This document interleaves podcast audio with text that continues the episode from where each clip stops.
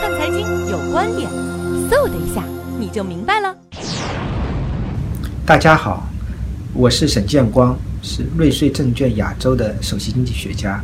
啊，我今天想讲的话题是啊，关于中国经济政策的三个新的倾向啊，这个是我看到了《人民日报》这个权威人士点评经济的最新的讲话之后的一些感想。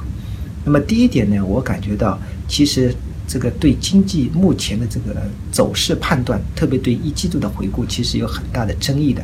那么一方面呢，有说是开门红啊，经济开始企稳了，但是权威人士就说的是，这个不能用这些开门红来表示，这个经济还主要靠投资拉动，还有很大的脆弱性。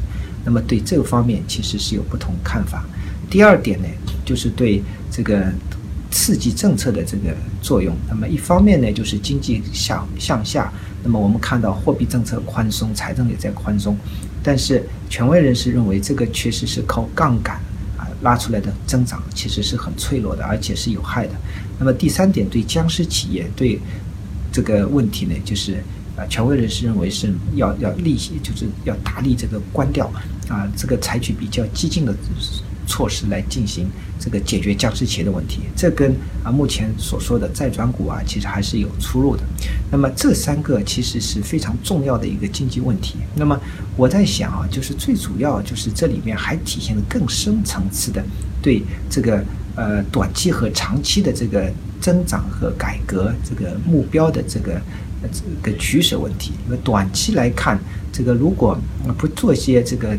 这个一些扩张性的措施政策的话，不做一些刺激的话，这个六点五或以上的这个年初定的目标有可能达不到。那么问题第一个问题就是啊，我们还要不要这个增长目标，或者是把增长目标就放低啊？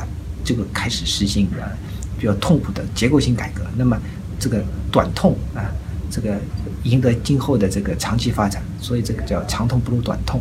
那么还有一种呢，就是说我们还是要维持增长的同时去进行这些呃改革。